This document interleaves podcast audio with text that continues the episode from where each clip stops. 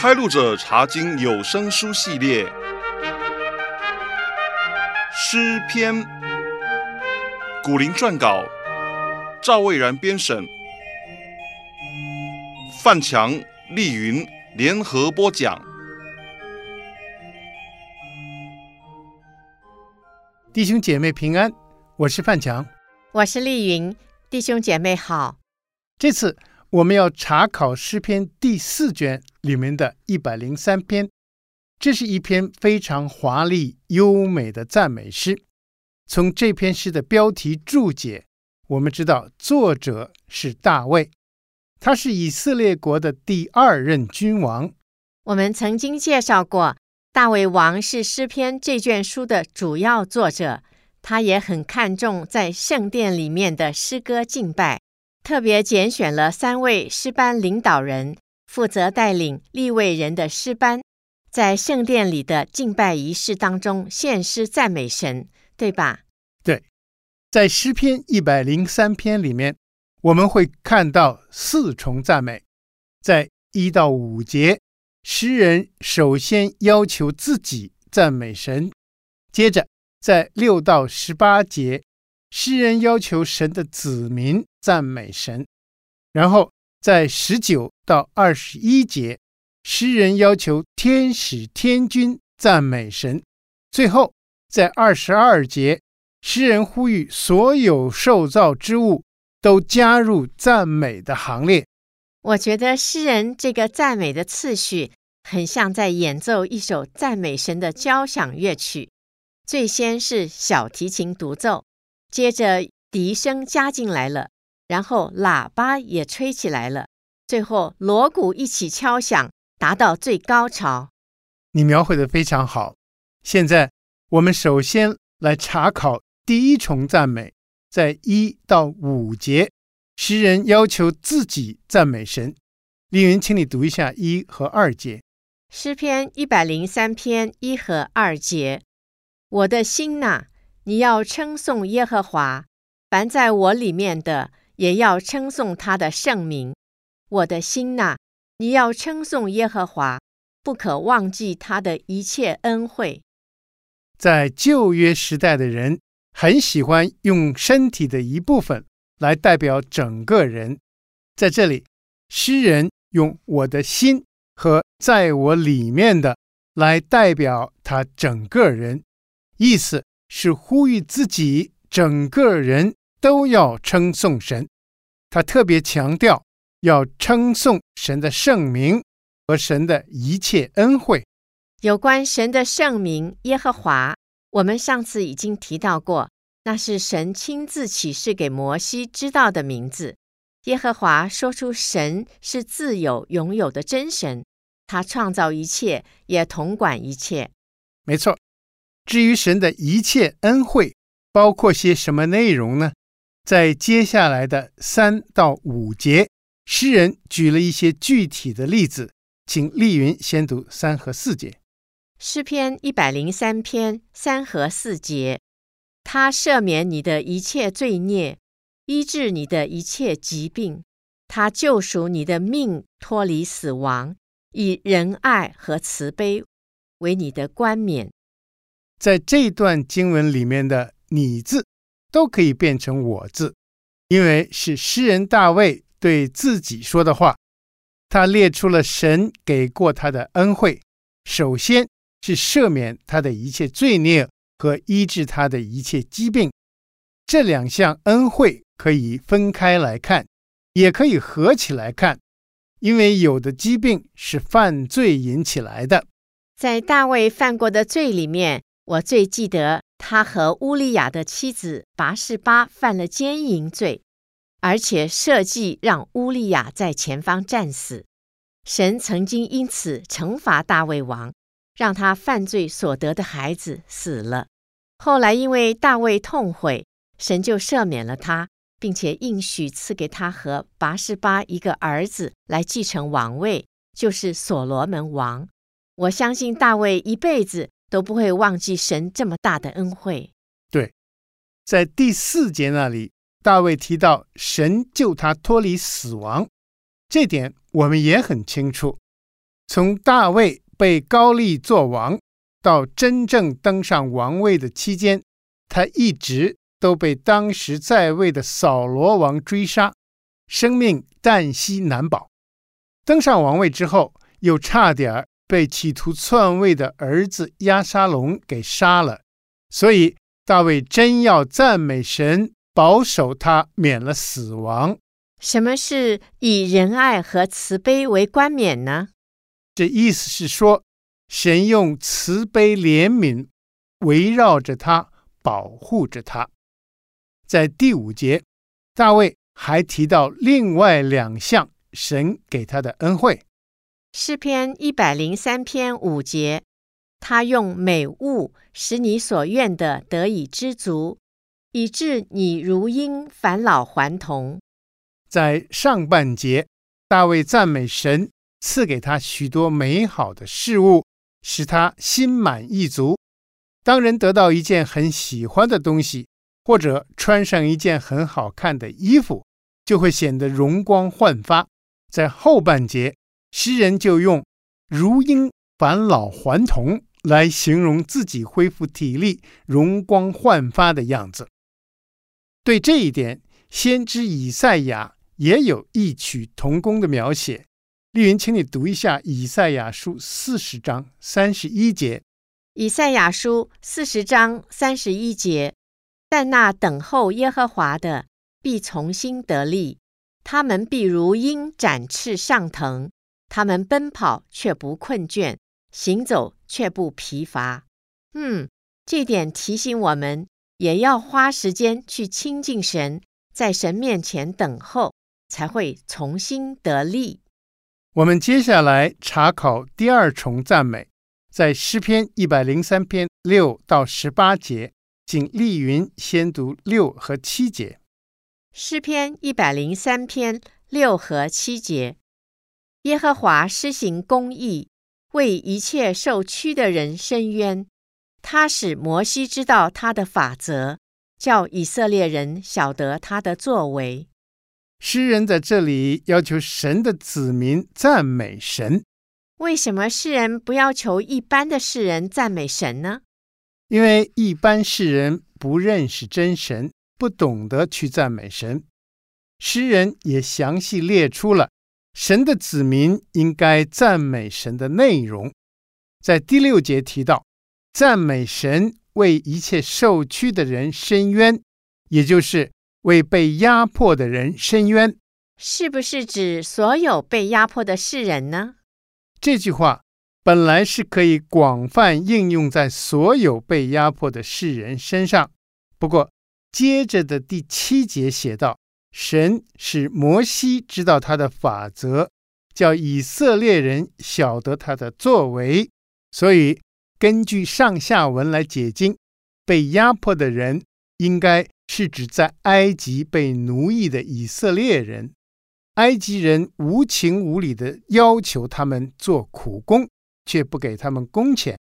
丽云，你知道后来神怎么样为他们伸冤吗？我知道，当以色列人最后要离开埃及的时候，埃及人因为怕耶和华再降灾难，巴不得以色列人快快离开。所以，神的选民向埃及人要什么，他们就给什么。神真是为选民讨回了公道。对，在第七节里提到，要赞美神，使摩西知道他的法则。这法则是不是指神在西乃山上向摩西颁布的十条诫命呢？十诫的确是神的法则里面最重要的部分。不过，除了十诫之外，神还陆陆续续地指示了其他的法则，包括宗教方面的、道德方面的和生活方面的法则，都详细记载在利未记这卷书里了。十诫既然是神法则里面的精华，我们不妨来复习一下。丽云，请你参照出埃及记二十章三到十七节的记载。扼要的归纳一下，好吗？好的。第一诫，除了耶和华以外，不可以有别的神。第二诫，不可以雕刻偶像；第三诫，不可以妄称耶和华的名；第四诫，当守安息日；第五诫，当孝敬父母；第六诫，不可以杀人；第七诫，不可以奸淫；第八诫，不可以偷盗；第九诫，不可以作假见证陷害人；第十诫，不可以贪恋别人的财物。谢谢李云。这十条诫命虽然是神在旧约时代颁布的，但是对我们活在新约时代的人来说，一点都不过时。很多国家的成文律法都受到十诫的影响，我们也深深体会到，遵行十诫会使我们蒙福。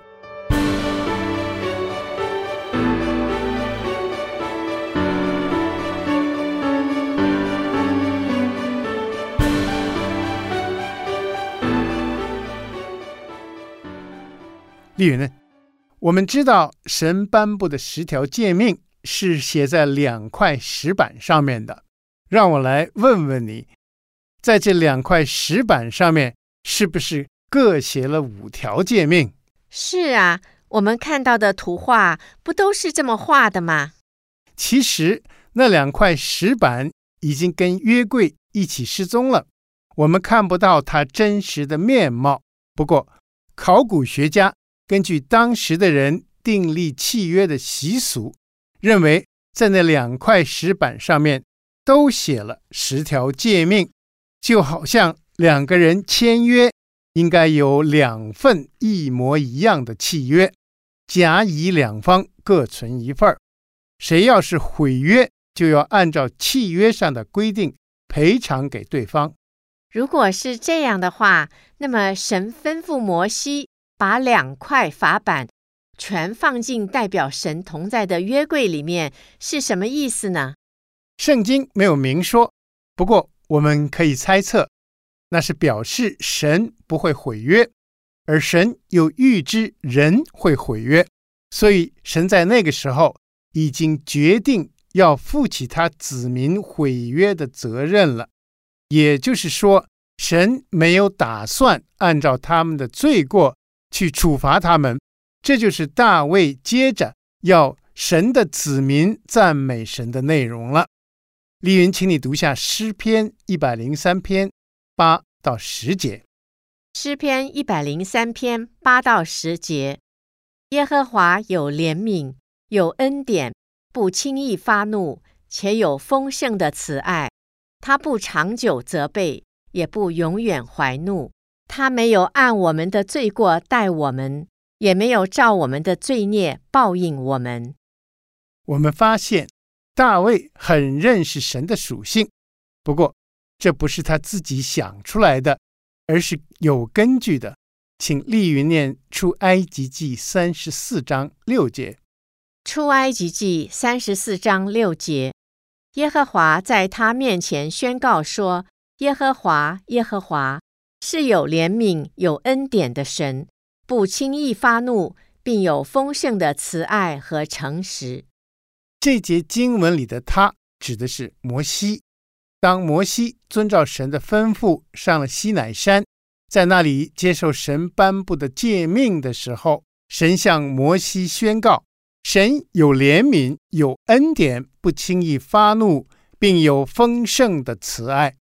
摩西把神的宣告传下来了，大卫也记住了，就根据神自己的话来赞美神。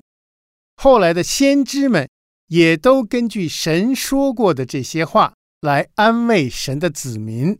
嗯，神的属性从古到今都没有改变过，所以我们今天同样要感谢赞美神，满有怜悯、慈爱，又不轻易发怒。神赐给我们的恩典，真是远远超过我们该得的。他也没有按照我们的罪过来对待我们。对，在诗人大卫的心目当中，神的慈爱到底有多大呢？神又怎么样解决我们的过犯呢？在接下来的诗篇一百零三篇十一和十二节，我们可以找到答案。诗篇一百零三篇十一和十二节：天离地何等的高，他的慈爱向敬畏他的人也是何等的大。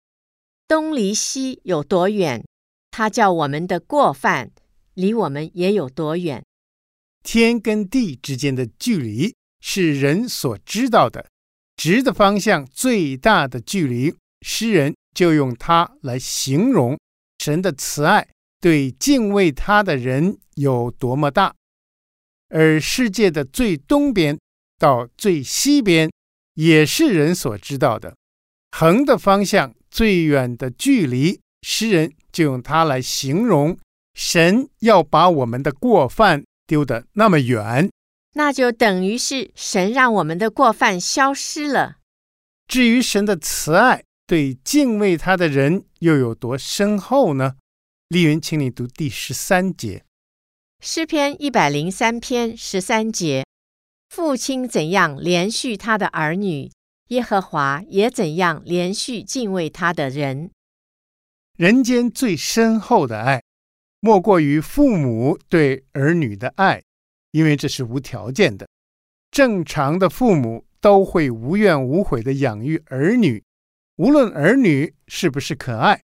父母都会把他们当宝贝来疼爱，诗人就是用这种爱来形容神有多么连续敬畏他的人。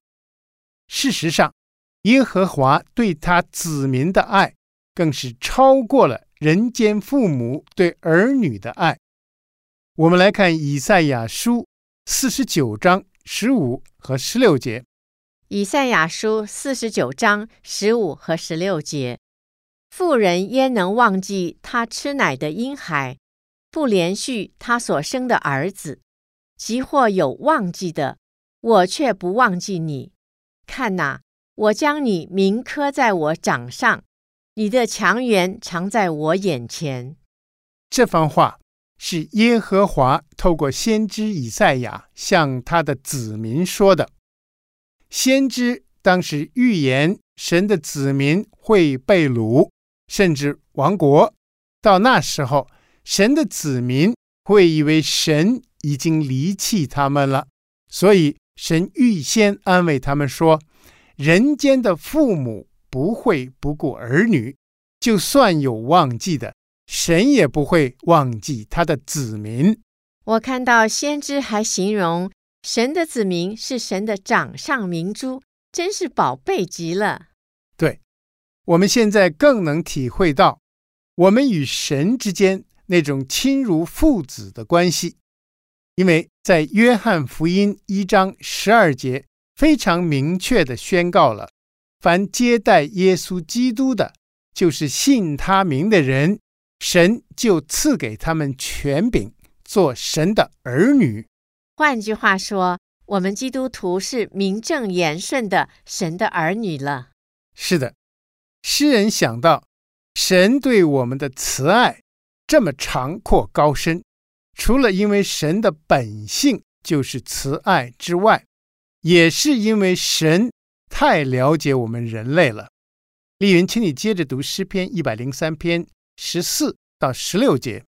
诗篇一百零三篇十四到十六节，因为他知道我们的本体，思念我们不过是尘土。至于世人，他的年日如草一样，它发旺如野地的花，经风一吹，便归无有。它的原处也不再认识它。这里的本体是指身体的结构和特质。当诗人写道“我们不过是尘土”的时候，他必定想起耶和华最初是用地上的尘土造了人类的始祖。亚当和夏娃，所以神非常清楚人的本质和弱点。神知道我们不可能依靠人的力量去面对困难和试探，我们必须依靠神的帮助，而神也随时随地乐意帮助我们。丽云，请你读一下以赛亚书四十一章十节。以赛亚书四十一章十节，你不要害怕。因为我与你同在，不要惊惶，因为我是你的神，我必兼顾你，我必帮助你，我必用我公义的右手扶持你。这是耶和华在旧约时代向他的子民保证帮助他们的话。到了新约时代，又怎么样呢？丽云，请你读《约翰福音》十五章五节。《约翰福音》十五章五节：“我是葡萄树，你们是枝子，常在我里面的，我也常在他里面。这人就多结果子，因为离了我，你们就不能做什么。”主耶稣向跟随他的人说：“如果离了他，就不能做什么。”所以。我们必须承认人的有限，不要逞强离开神。诗人除了想到人的本质没有什么好夸口的之外，在刚才念的诗篇一百零三篇十五和十六节那里，他还想到人生很短暂，就像草和野地的花，转眼就消失了。不过，尽管人的生命很短暂，神还是非常爱惜敬畏他的人，请丽云读十七和十八节。诗篇一百零三篇十七和十八节。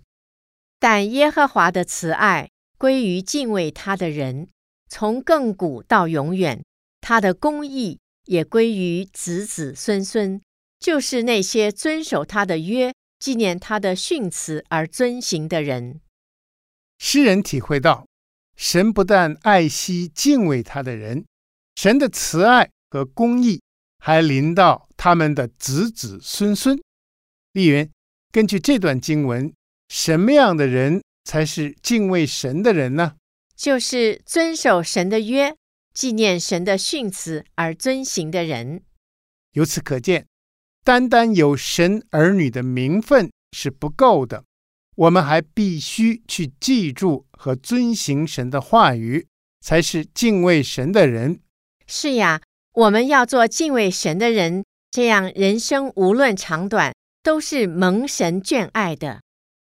查考完第一和第二重赞美，接下来的十九到二十一节是第三重赞美。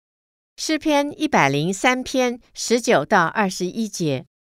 耶和华在天上立定宝座，他的权柄统管万有，听从他命令、成全他旨意、有大能的天使都要称颂耶和华。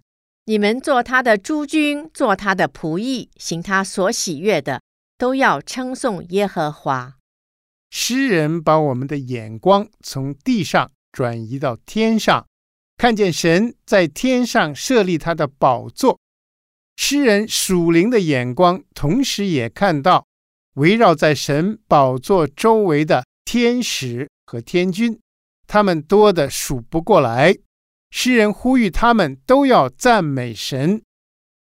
诗人在这里形容天使是有大能的，很男性化。在传统的画片上，总是把天使画成有翅膀的希腊美女，或者是很可爱的小孩子。不是男性的。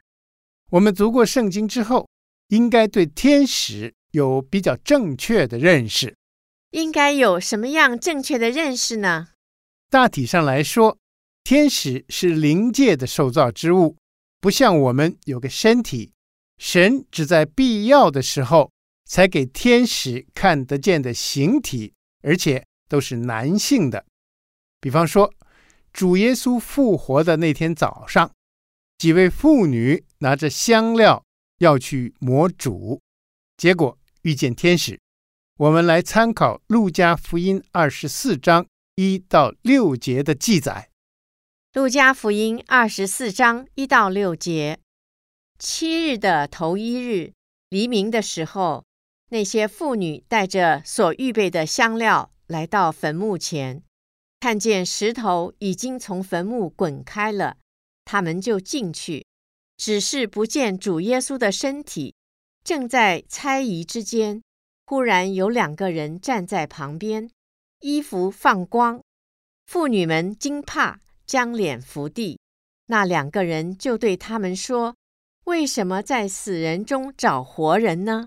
他不在这里，已经复活了。我们知道，路加在写《路加福音》之前，是亲自采访过各当事人的。这里写道，妇女们告诉路加，他们所看见的是两个衣服发光的人，而不是说女人。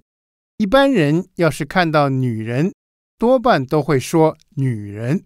我想起主耶稣降生的那天晚上，野地里的牧羊人看到一大队天兵在赞美神，应该也是男性的喽。对，说回诗人形容天使是有大能的，意思是强而有力。